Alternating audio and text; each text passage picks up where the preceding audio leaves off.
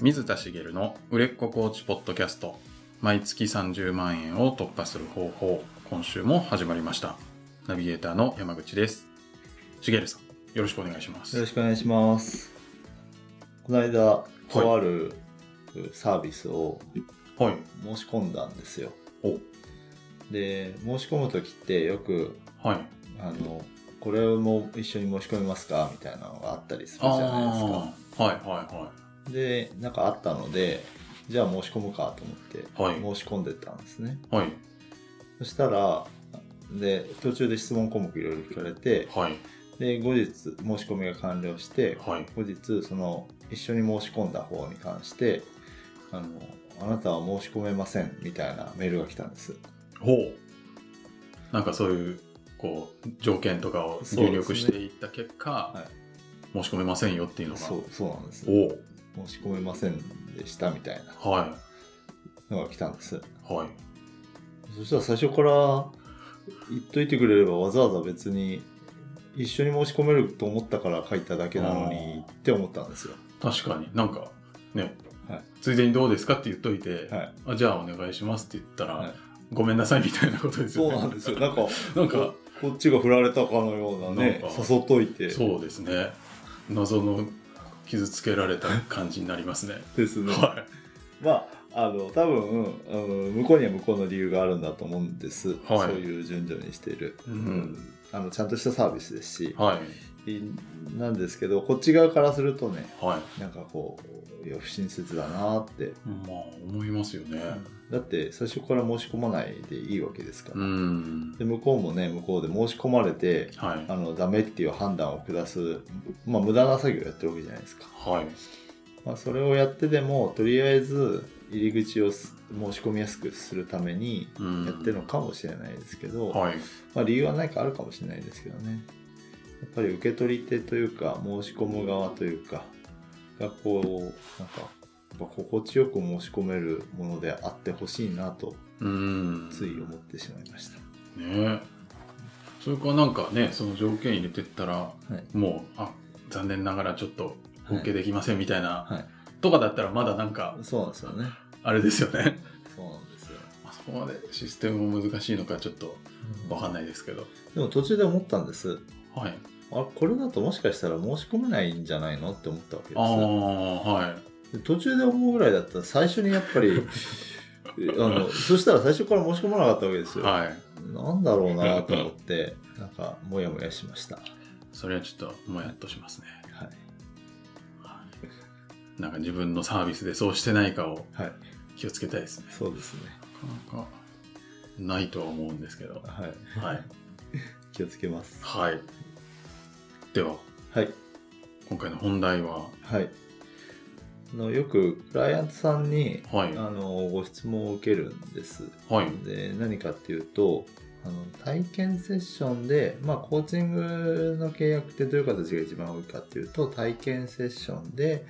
えーと継続セッションのご提案をして、はいえーお申し込みいただくってことだと思うんですよね。はいで体験セッションからその継続セッションのお申し込みになかなかつながらないとうーん言われることが結構多くて、なるほどはい特にこう体験セッションを無料にしてたりすると、はいまあ、無料でやってもらって、うんそこからこう継続につなげるのを継続セッション提案するんだけどはいなんか提案しても契約が取れないだけじゃなくてうーん取れる気がしないんですって言われたりするんです、取れる気がしないはい、ほそもそも体験セッションし受けてもらった後に継続セッションどうだったら取れるんだろうみたいううーんな申し込みがはいで結構悩まれてる方が多いみたいなんですねうーんはいでまあうんまあわかるなとは思うんですけどはいそういう方にお話を伺ってるとおまあよくあるのが体験セッションは体験セッションでその後体験セッションが終わったのでじゃあ継続セッションのお申し込みをあのご提案をしますはいっていうことをやられてる方が多いんですねなんか普通っぽい気がしちゃったんですけど、そうですよね、はここで普通っぽいなと思ったコーチの方々はいはいあのラッキーですねおあのまだ事実に気づいてないのでそこを変えればもしかしたら契約が取れるかもしれないお、何かが間違ってるというか、はいあれなんですかまあ間違ってると言いますか、まはいああの体験セッションをやって、えー体受けていただきましたコーチングの体験でしたで、えーじゃあ継続する場合はこういうふうになりますっうんてすること自体は流れが間違ってるわけじゃなくて、はいそのなんていうかあの作り方が間違ってると言いますかうーん体験そういう方って体験セッションではい何をしようとしてるかっていうと、はい体験セッションをとにかく良いものにしようとしてるわけですね。はい体験セッションを良いものにはい、したいですよねですよね。はいそこでやっぱいいなって思ってもらってはい次につながるはいわけですよねですよね、はい、間違ってないですよね、は間違ってないんです別に。いはいなんですけど体験セッションを良いものにするってことはつまりそのコーチングをいいものにしようってことですよねコーチングセッションを。はいコーチングセッションがいいものであるっていうのはどういうことだと思いますコーチングセッションがいいものであると、なんでしょう、なんか、例えば課題にぶつかってた人が、はいはいちょっとなんかもう次に進めそうとか、はいはいそういうことですか。ですよね。はい。課題を解決したり、はいその人の目的を達するというか、うん。成果を手にするうためにはい。次に進めるとかはい。そういうことを手にすることじゃないですか、うん。はい。だから成果を出してもらおう課課題解決してもらおうとうん。頑張るわけですよ、はい。ね、はい。その結果、えー、とじゃあ契約に至るかっていうとはい。いいそのこう単発のコーチングセッション体験セッションがその成果が出そうなものだったり課題解決が見えてきたらあこのコーチはいいわと思って契約するかっていうとしないケースも多いんですよね。しないんですか。ははあ。えだって課題がいはい解決できたわけですよね。はいそのコーチにはいセッションしてもらうことで。はいじゃあこのコーチはいいなと思ってはい契約になりそうなはいもんなんですに思えるんですけどあこのコーチはいいなって思うと思います。はでまた機会があったら受けたいなと思うかもしれないですね。いうんはいだって課題解決の道が見えたんですよねはい見えないからコーチング受けたんですよねはいで課題解決の道が体験セッションで見えましたはいで言われることは「あわかりましたありがとうございましたちょはいっと自分でやってみます」っおうなるてなるケースが結構あるんです、ほ一発で解決しようとすると、はいそういうことが往々にしてあってあーうんでこれあのなんていうのかなコーチとしてのマインドがどうなのとかそのななんていうか精神としてどうなのって思われるといけないのであらかじめ言っておくんですけどはいコーチというのはクライアントにね成果を出してもらいたいわけですよねはい出してもらいたいわけなのでその出させないようにするとかっていうのを体験セッションでやってくださいってことを言いたいわけじゃないんですねうんで、えっと、全力で成果を出してもらうように頑張るんです。はいでそれを体験セッション一発で考えないでくださいって言いたいんですね。うん体験セッション一発では考えない体験セッション1回ではいいいコーチングをしよう。成果を出してもらう。あるいは課題解決への道を見つけてもらいたい。そこに全力を注ぐってことは、うん契約してもらえない可能性を高めるっていうのは今言った通りなんですけど、うん一番成果が出る方法はじゃあ何なんですかっていうとはい目の前にいるクライアントさんが今あなたと関わることで一番成果を出す方法は継続セッションにお申し込みいただくことだと思うわけですよ。うん。まあ、一回だけより継続的にセッションした方が、はい、いろいろ課題を解決できるってことですよね。そうですそうです、はですよね。い。はい。クライアントさんのためになるのは継続セッションを受けてもらうことなんですよね。うん。なんですけどこう1回のコーチングセッションをこうより良いものにしようとする。う要んは一部分をより良いものにしようとしてるわけなんです。なるほど。はい。で、えっと、あるあるのパターンがさっき言ったみたいな、あの、受けて本当に良かったです。だからひとまず自分で頑張ってみようと思います。うん。ってなるんですけど、はい。それで成果を出してくれるなら、あの、自分にとっては売り上げは上がんないけど、はい。まあいいじゃないですか。まあまあ。それで成果を出さない人が大半なんですよ。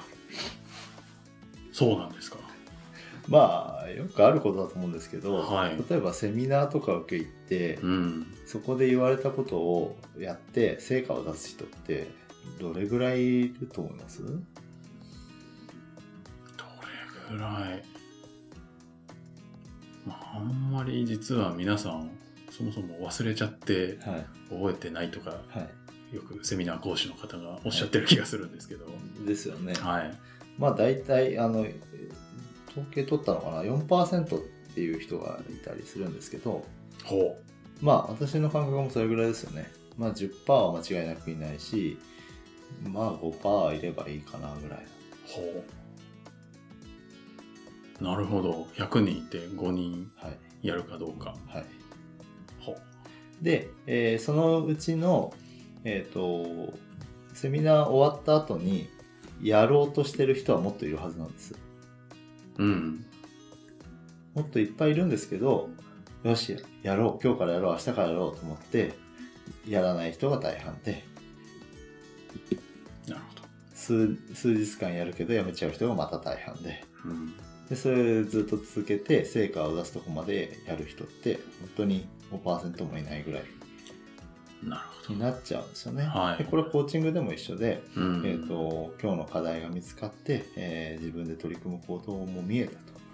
で、えーとまあ、1対1でセッションを受けてるので、えー次の日やろうと思ってやる人ももうちょっといると思うんです。ですけどそれを継続して成果を出すまでやれるかっていうとやっぱ難しくてだから継続セッションが有効なんですよね。うん。どうしても止まっちゃう行動を大丈夫ですかっていう機会がはい。次のセッションだったりうん、間の期間にあるわけですよ単発ってことはその後の行動をフォローできないんです確かだから継続セッションをぜひ皆さんにはあの提案してほしくてに。うん。で提案するっていうことはイコール継続セッションを受けることでその人は最大限の成果を出すわけなので単発の体験セッションでこう成果を出すそのとにかく成果を出すためのおコーチングをしようっていう思考から抜け出してほしいんです。うん。なるはほいど。なんか、そこだけで、成果を出させようとするんじゃなくて、もっと継続的なはいスパンで、このクライアントさん、はいまあ、候補の方に、はいどうしたら、こう、成果出してもらえるかなっていうのをはい考えて組み立てていくっていうイメージなんですそこがちょっと難しいですよね。か。はい。体験セッションでじゃあどうすればいいの成果出させなきゃいいのってなるじゃないですか、うーんはいでもこのコーチだと成果出なそうって思われたら はいそれこそねはですよいねはいなので、えっと体験セッションのゴールをまず明確に持つことが大事なんですねゴールこちら側のゴールですコーチ側のゴールはい今言った通りゴールは一つしかないですね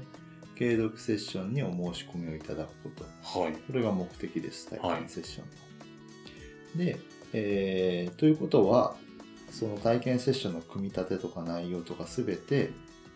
あなたの継続セッションを受けたくなる。ということを前提に組み立てられてないといけないわけですね。うんまあそうですね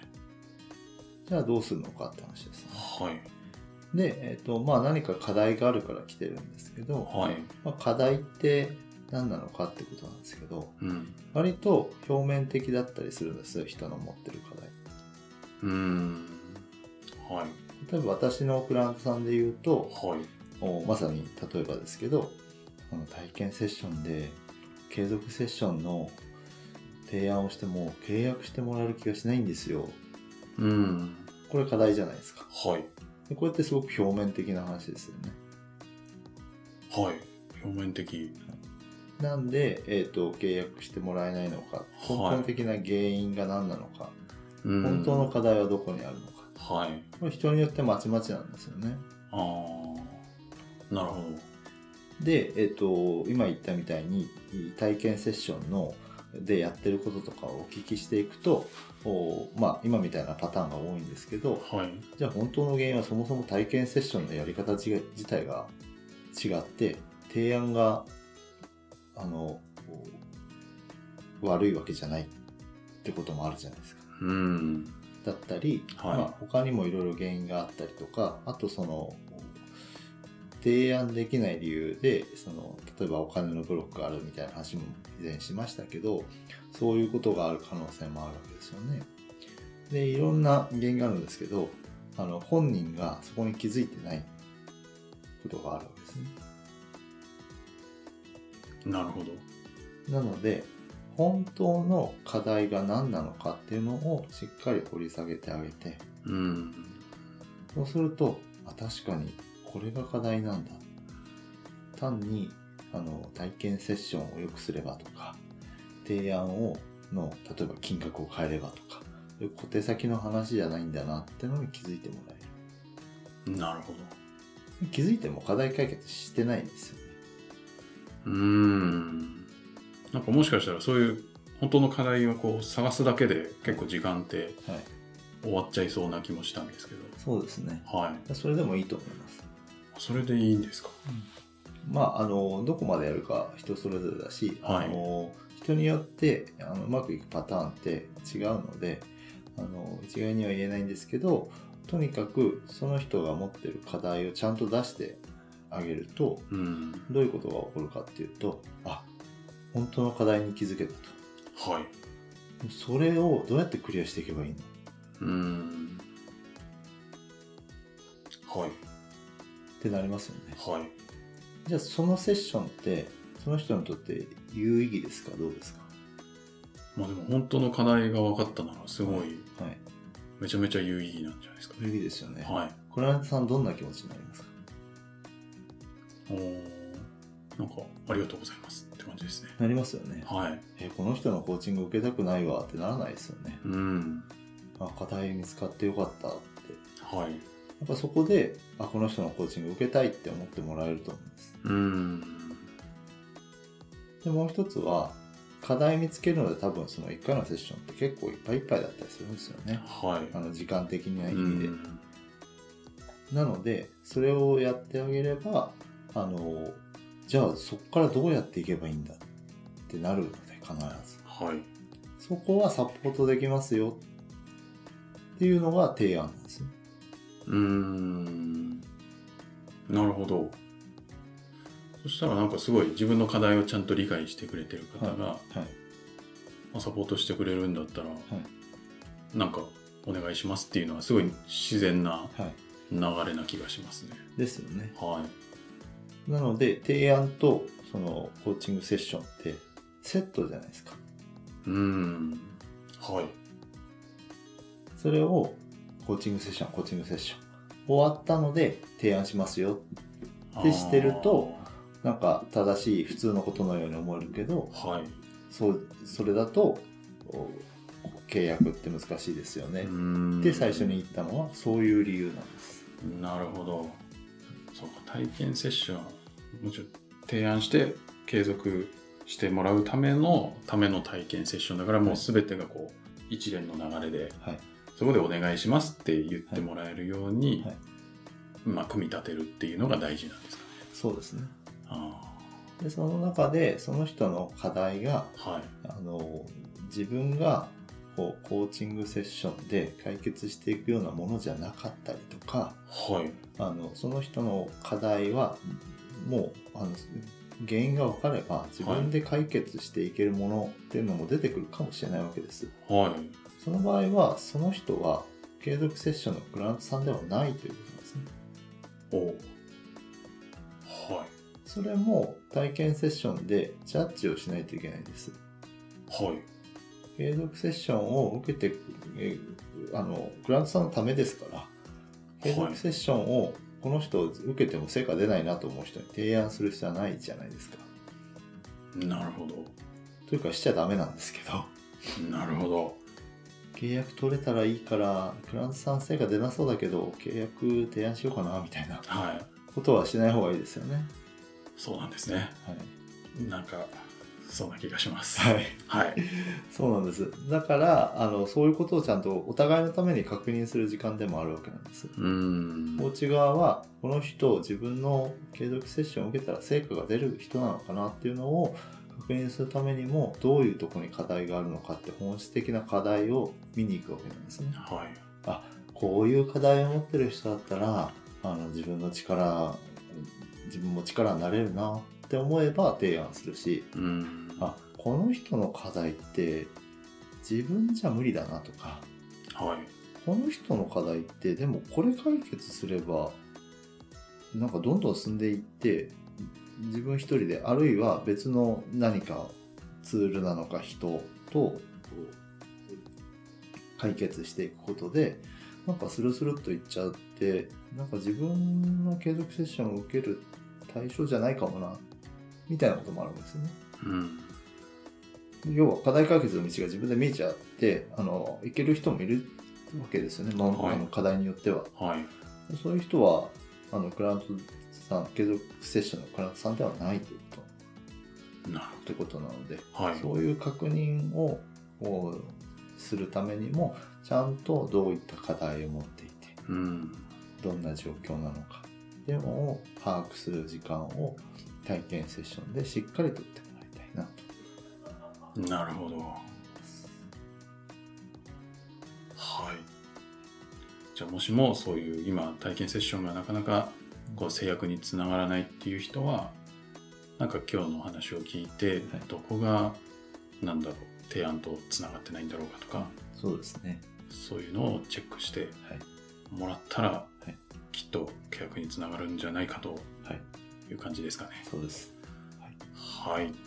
ぜひ試してみてください。はいありがとうございまあすり。がとうございます。では最後にお知らせです。えー売れっ子コーチポッドキャスト、毎月30万円を突破する方法では、皆様からのご質問を募集しております。えーコーチとして独立したい、もっと売り上げを上げたい、そんなお悩みがあったら、しげるさんにお答えいただきますので、どしどしご質問ください。えー質問フォームは、ポッドキャストの詳細ボタンを押すと出てきますので、そちらからご質問いただければと思います。それでは今週はここまでとなります。また来週お会いしましょう。ありがとうございました。ありがとうござい